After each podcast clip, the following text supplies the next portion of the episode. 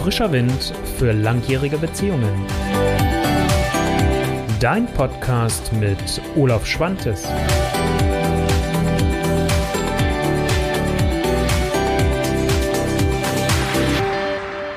Hallihallo und einen wunderschönen guten Tag. Mein Name ist Olaf Schwantes, Beziehungscoach aus Hannover und ich habe dir heute ein Thema mitgebracht, wenn der Partner psychisch krank ist. So bleibst du in deiner eigenen Kraft und was hilft dir dabei?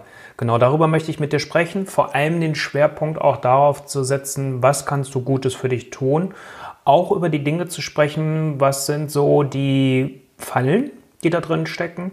Und ähm, ja, welche Klippen gibt es zu umschiffen und ähm, wie du von mir vielleicht schon kennst, wenn es heute nicht das erste Video oder die erste Podcast-Folge ist, die du von mir siehst und oder hörst, weißt du, dass ich hier sehr aus Erfahrung spreche. Einerseits ähm, natürlich aus meiner Praxis. Ich bin ja nun mittlerweile seit 2010 ähm, schon auch unterwegs und arbeite mit Paaren zusammen und da in den unterschiedlichsten Konstellationen. Aber das ist nun auch ein Thema, was mich persönlich sehr betroffen hat in der Vergangenheit, was ich sehr aus der eigenen Erfahrung kenne und damit auch weiß, wie fühlt sich das an, wenn man in der Position des Partners ist, der sich abgehängt fühlt, weil die Partnerin psychisch erkrankt ist. Wenn ich hier heute über psychische Erkrankungen spreche, ich habe das in dem Ankündigungstext und beim Podcast siehst du es dann ja auch entsprechend in den Show Notes oder bei YouTube ja dann auch in den entsprechenden Anmerkungen, ähm, spreche ich hier hauptsächlich so um das Thema der psychischen Erkrankung, weil wenn es eine körperliche Erkrankung gibt, ist das auch nochmal eine ganz andere Konstellation. Da geht es um andere Herausforderungen als bei der psychischen Erkrankung. Natürlich hat eine körperliche Erkrankung oder ähm, eine körperliche Einschränkung auch psychische Auswirkungen ganz häufig, aber nicht in diesem Ausmaß, über das ich hier heute mit dir sprechen möchte. Also ich spreche eher über von der leichteren Version, was jetzt die Diagnose anbetrifft, des Burnouts, wenn das ist. Ich spreche aber auch, wenn eine Angststörung, eine generalisierte Angststörung diagnostiziert ist und vielleicht sogar auch noch Panikattacken dazu kommen oder halt auch dann die Depression. Und das ist ein Thema, was unsere Gesellschaft ja immer mehr betrifft, weil es immer mehr Fälle gibt von Menschen, die in eine Depression fallen, wo aber vielleicht auch eine Angststörung diagnostiziert ist und wo es auch Panikattacken gibt. Und ähm, wenn man da selbst nie mit in Berührung gekommen ist und das selbst nie erlebt hat, und das geht selbst mir so, weil das ist ja jetzt nicht mein tägliches Geschäft, ich arbeite sonst ja vorrangig, wie gesagt, mit Paaren. Ähm, also das heißt, in meiner Praxis begegnet es mir in dieser Konkretheit selten, dann ist das eine Herausforderung. Und wenn das das schon für mich war, obwohl ich aus, aus dem äh, therapeutischen und auch Coaching-Bereich komme und durchaus da auch eine Umgangsweise mit habe, die mir natürlich in der Zeit geholfen hat, es ist für jemanden, der da überhaupt nicht mit in Berührung ist, eine totale Überforderung und man fühlt sich, was ich eben schon gesagt habe, abgehängt. Wie bin ich jetzt auf dieses Thema gekommen? Gerade Anfang des Jahres und dann kommst du mit, komme ich mit so einem schweren Thema hier um die Ecke. Also gefühlt schweren Thema. Es ist einfach ein Thema, über das wir auch mal sprechen sollten. Und ich habe heute extra nochmal bewusst durchgeguckt und hatte festgestellt, oh, da habe ich so noch gar nicht drüber gesprochen. Ich habe zwei Aspekte und das verlinke ich dir dann auch entsprechend. Ähm, das eine ist, dass ich mal mit ähm, der Petra Schlitten ein Gespräch hatte. Ähm, sehr offenes und ehrliches Gespräch, wo der Mann an einer körperlichen Erkrankung, einer Lähmung, eine, eine äh, Schwerbehinderung entsprechend hat und im Rollstuhl sitzt. Und da haben wir ein sehr offenes Gespräch drüber geführt. Da verlinke ich dir den Artikel dazu. Und da ist so der Aspekt mehr drin, wenn es um eine körperliche Erkrankung geht, aber da kannst du dir auch viele Aspekte schon rausgreifen. Und ich verlinke dir dann auch später noch ein Video, wo es um das Thema Selbstwert geht. Also wie kann ich meinen eigenen Selbstwert auch definieren? Gerade in solchen Phasen ist das extrem eine Herausforderung für so ziemlich jede Beziehung. Und ähm, ja, also einerseits will ich so ein bisschen generell darauf eingehen, auf das Thema, aber dir dann auch vor allem Ideen und Lösungsmöglichkeiten anbieten um ähm, ja, dass du da vielleicht auch einen Weg für dich findest und vielleicht auch einen anderen Umgang, wenn du dieses äh, Thema suchst. So finden wir ja meistens diese Themen, dass du da dann auch einen konkreten Ansatz für dich findest. Was kann ich tun? Letztendlich, was ähm, sich immer wieder zeigt, ist doch, dass Krankheit bestimmt. Also wenn einer erkrankt ist, egal jetzt, ob es die, die psychische oder die, die körperliche Erkrankung oder sonstige Erkrankung ist, Krankheit bestimmt dann häufig den Alltag, den Beziehungsalltag, aber auch den Berufsalltag wenn jemand zum Beispiel auch wieder, das ist jetzt ein bisschen wieder ein Sidestep, äh, eine Migräne hat oder so, dann beeinflusst das Ganze das ja auch. Dann bin ich in meiner Leistungsfähigkeit eingeschränkt. Und das Gleiche ist auch bei einer psychischen Erkrankung. Es bestimmt den Ablauf. Und zwar für euch beide, also für die Person, die die psychische Erkrankung hat, als auch für den Angehörigen. Oder wenn Kinder auch dabei sind, natürlich auch für die Kinder. Aber ich gucke jetzt erstmal auf euch als Paar. Darum geht es mir hier heute in diesem Video. Und ähm, es kommen ganz viele Dinge. Das eine ist, dass ganz häufig letztendlich ähm, Schuldgefühle aufkommen, nämlich Schuldgefühle bei der Person auch, die die psychische Erkrankung hat. Ich fühle mich schuldig. Ich, ich raube uns gerade die Qualität unserer Beziehung. Ich bin vielleicht nicht so fröhlich, wenn ich jetzt in einer depressiven äh, Phase drin stecke. Ähm, ich bin vielleicht nicht so fröhlich, wie ich es gerne wäre und kann damit nicht schöne Dinge erleben mit meinem Partner oder mit meiner Partnerin, meinem Mann oder mit meiner Frau. Also da kommen ganz häufig Schuldgefühle auf für die eigene Erkrankung, für die ich aber so ja erstmal grundsätzlich nichts kann. Da gibt es ja eine Geschichte, die dich dahin geführt hat.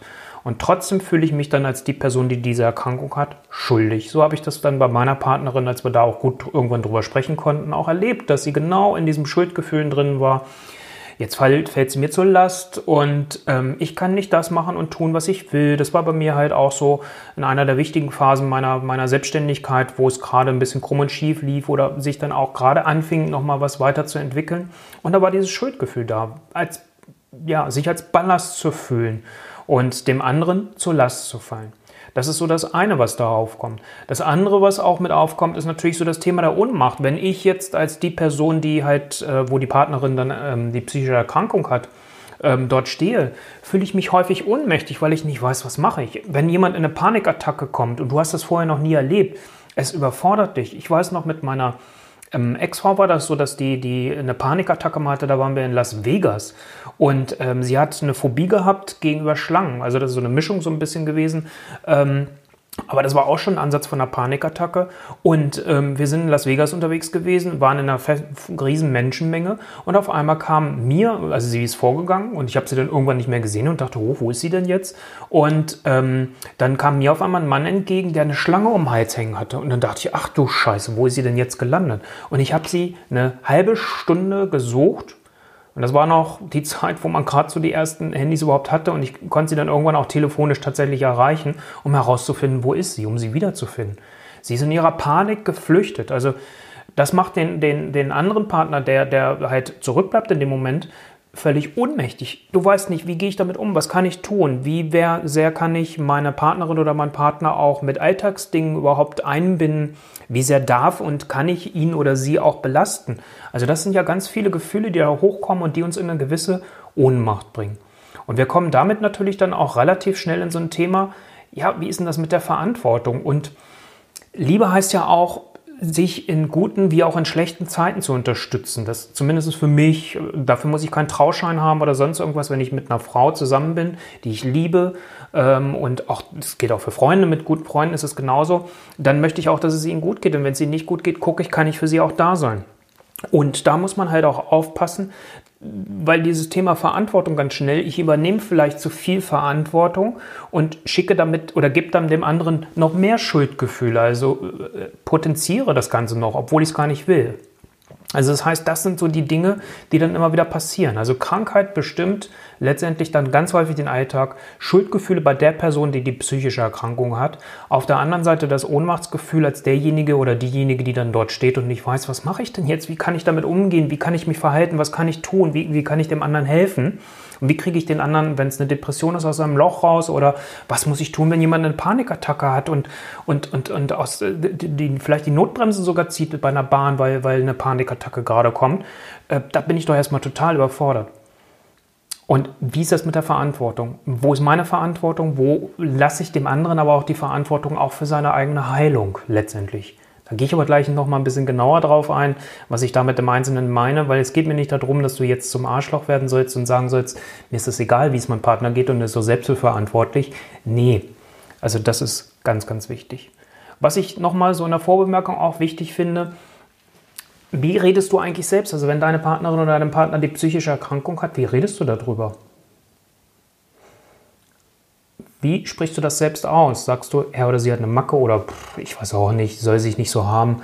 Ich kann das nicht verstehen. Warum kann er sie morgens nicht aufstehen oder in eine Pötte kommen? Warum kann er sie ihren äh, Alltag nicht strukturieren? Oder, ähm, und das hat mich selbst auch so, äh, da muss ich mich selbst an die eigene Nase fassen. Also das habe ich. Ähm, ist mir selbst auch passiert, dass ich dann dachte, mein Gott, warum kann sie denn da nicht einfach Nein sagen? Warum kann sie da nicht eine Grenze setzen und sagen, hier ist eine Grenze meiner Belastung erreicht und ich gehe jetzt nach Hause? Ja, die Arbeit ist da, aber die kann ich auch morgen weitermachen und ich kann es nicht alleine leisten. So, also das heißt, wir haben ganz häufig nicht das Verständnis und dann fangen wir an, wenn wir das Verständnis nicht haben. Und da musste ich bei mir auch sehr aufpassen und irgendwann das auch nochmal umswitchen dass ich dann irgendwo letztendlich negativ über meinen eigenen Partner spreche. Und das macht was. Das entfernt mich ja von meinem Partner. Ich distanziere mich.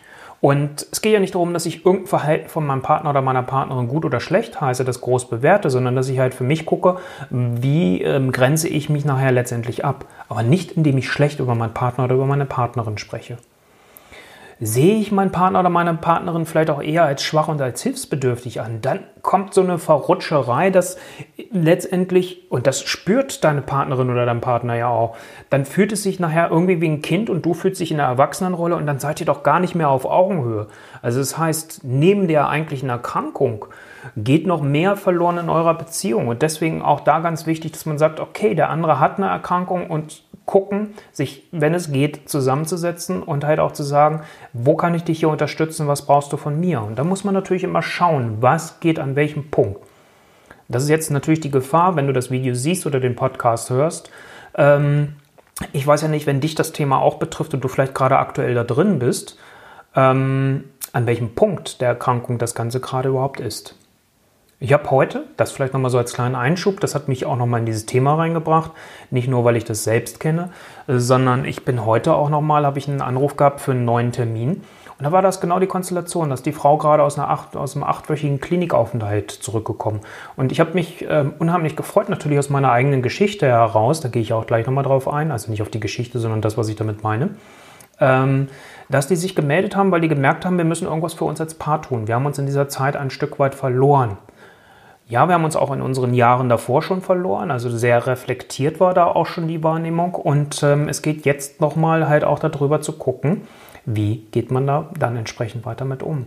Weil alle haben doch da ihre Gefühle. Also wie gehe ich damit um? Wie gehe ich mit meinen eigenen Gefühlen, das, was ich eben gerade beschrieben habe, Schuldgefühle, Ohnmacht, Verantwortung, Hilflosigkeit, was es auch immer ist, wie gehe ich damit eigentlich um? Und das gilt es zu gucken, wie man da einen guten Weg drin findet. Da stelle ich dir natürlich auch gleich meine Ideen für vor. Was ich auch noch wichtig finde, ist, was ist denn überhaupt, wenn der andere in eine Klinik muss? Also Beispiel wie eben gerade das Paar, was angerufen hat, oder der Mann, der heute angerufen hat, wo die Frau acht Wochen in der Klinik war. Acht Wochen ist eine lange Zeit, wenn du auf einmal alleine bist und der andere vielleicht maximal so ab einem gewissen Zeitpunkt erst wieder nach Hause kommt, wenn überhaupt.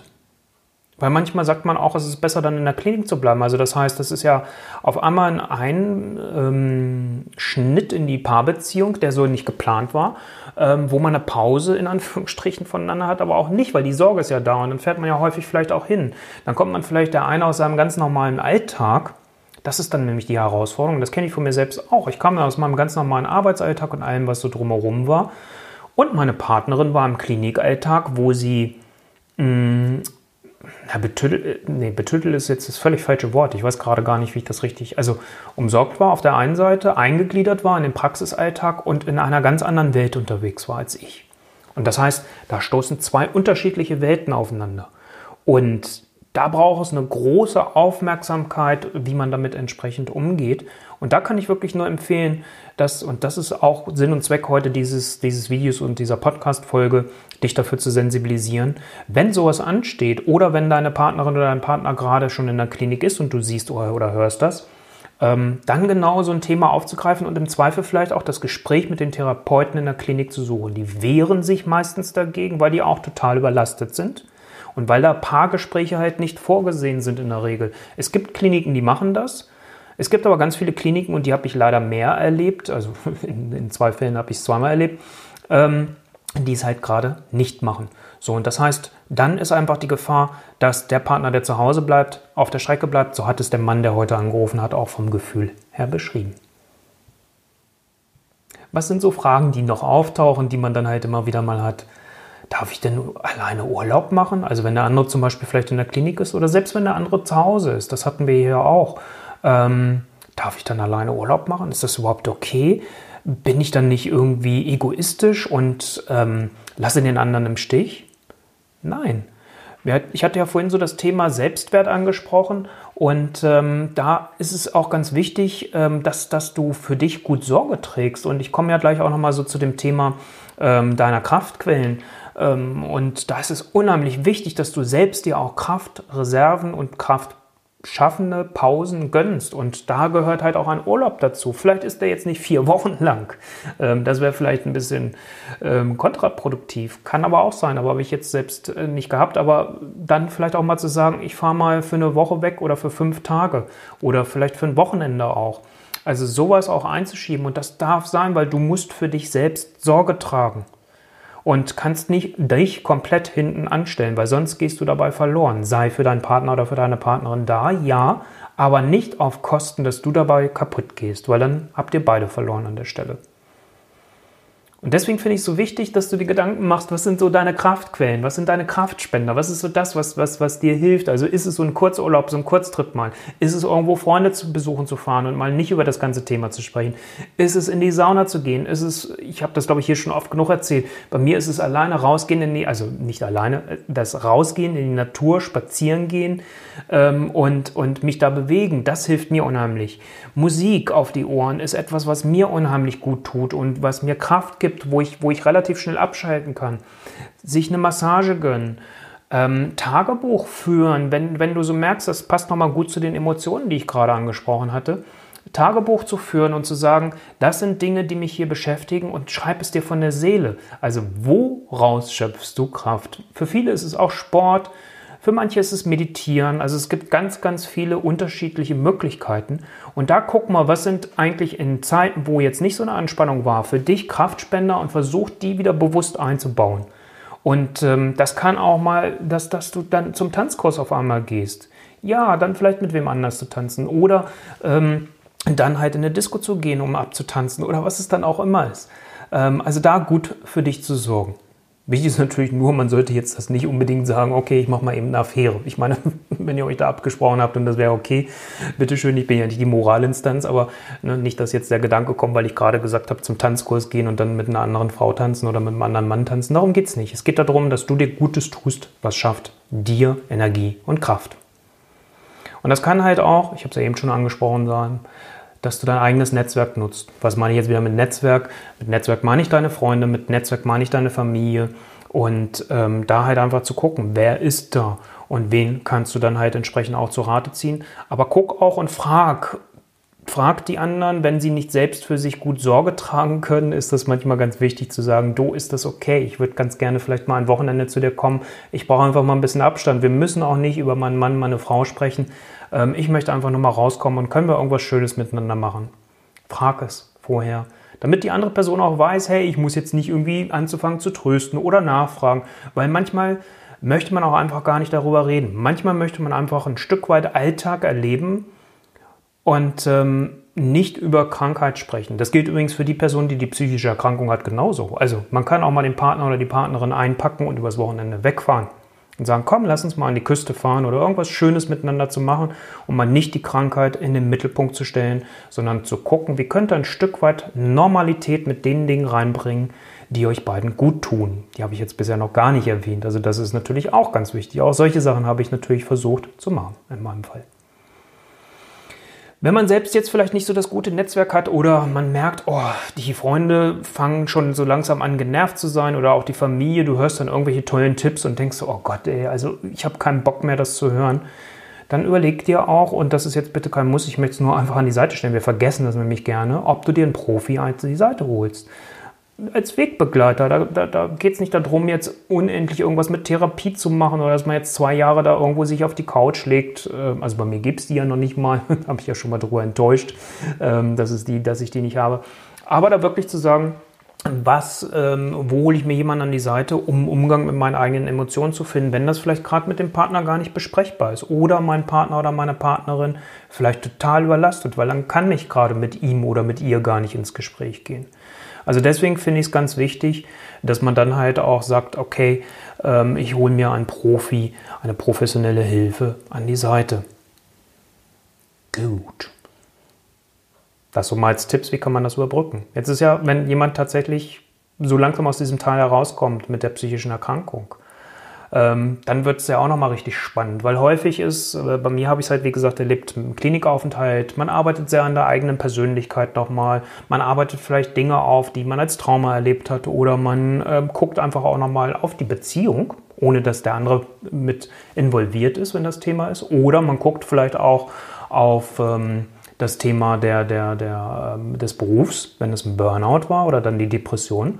Und ähm, das heißt, ähm, da ist es einfach auch nochmal ganz wichtig, wenn es bergauf geht, was kann ich da entsprechend dann tun und was kann ich da dann machen? Und da finde ich es immer ganz wichtig, sich damit auseinanderzusetzen. Ähm, gibt es irgendwelche Erwartungen und Verletzungen, die vielleicht da sind? Also habe ich bestimmte Erwartungen, dass wenn mein Partner, meine Partnerin jetzt aus der Klinik kommt, äh, dass er sie wieder völlig super duper ist und wir am alten Punkt wieder weitermachen können? Gibt es umgekehrt die Erwartung von demjenigen, der aus der Klinik kommt, ja, mein Partner wird vielleicht jetzt ja auch eine Weiterentwicklung gemacht haben, dadurch, dass er oder sie eher alleine zu Hause war. Und ähm, wie finden wir da zusammen? Gibt es irgendwas, was an Verletzungen jetzt vielleicht noch offen ist, was in der Zeit passiert ist, wo man vielleicht tatsächlich schlecht übereinander geredet hat oder über den anderen? Und ähm, dann ist natürlich auch eine wichtige Frage, wie soll es denn jetzt bitte weitergehen? Also wie wollen wir unsere Beziehung leben?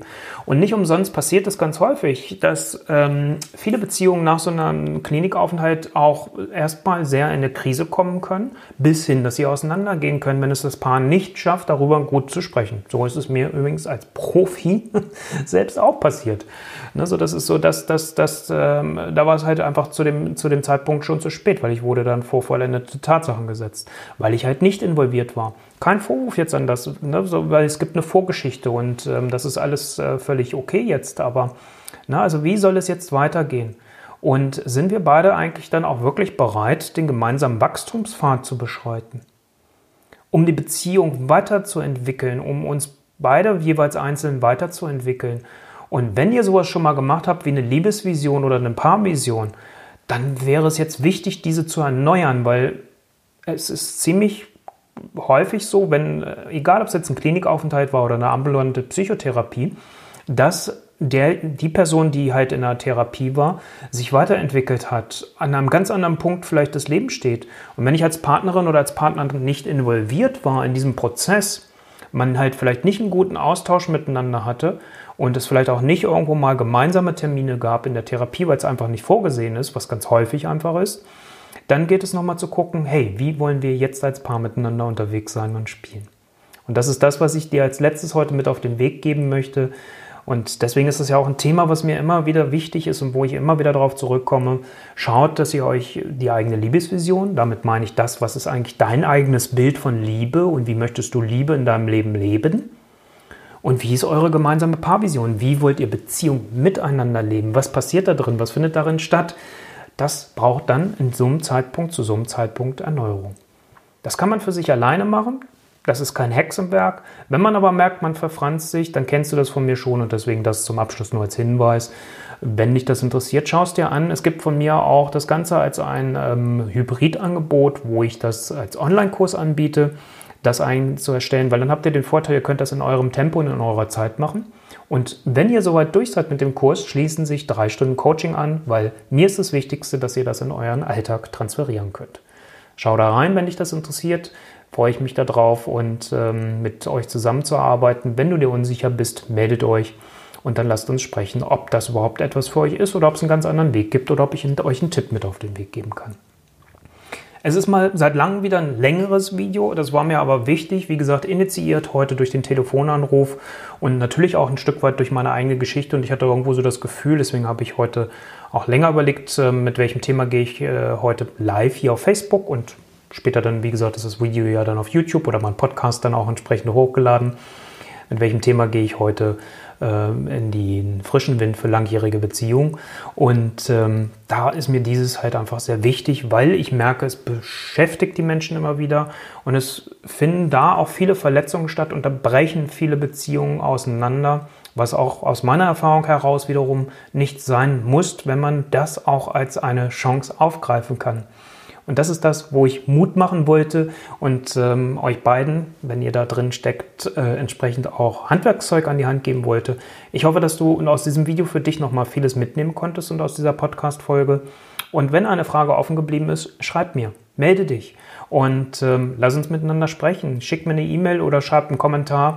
Ich gehe gerne darauf ein und ähm, in diesem Sinne danke ich dir für deine Aufmerksamkeit und ich freue mich, wenn du nächste Woche wieder dabei sein magst und du kennst das Spiel. Ich sage das eigentlich relativ selten heute, sage ich es mal.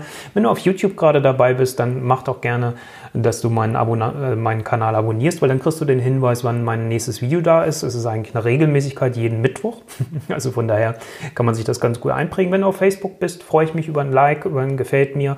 Wenn es nicht, äh, wenn es dir nicht gefallen hat, das gilt übrigens für YouTube auch, lass auch einen Kommentar hinter. Sag, was dir gefehlt hat, weil dann kann ich darauf auch eingehen und dann kann ich auch entsprechend vielleicht nochmal ein, ein weiteres Video dazu machen. Also, wenn irgendein Aspekt für dich jetzt hier heute offen geblieben ist von dem Ganzen, schreib es in den Kommentar und sag, Mensch, Olaf, irgendwie, das, was du da gesagt hast, das war irgendwie Käse oder das war Mist. Ich stecke an der Stelle und äh, da passt das überhaupt nicht. Und was kann ich da eigentlich tun? Und dann antworte ich da gerne drauf. Natürlich immer, wenn ich dazu auch einen Impuls habe. Also, in diesem Sinne, ich danke dir für deine Aufmerksamkeit. Sei gerne nächste Woche wieder hier da live dabei oder dann entsprechend auf dem YouTube-Kanal oder auf meinem Podcast und hör meinen Podcast. Ich danke dir für heute. Dein Olaf Schwantes. Ciao.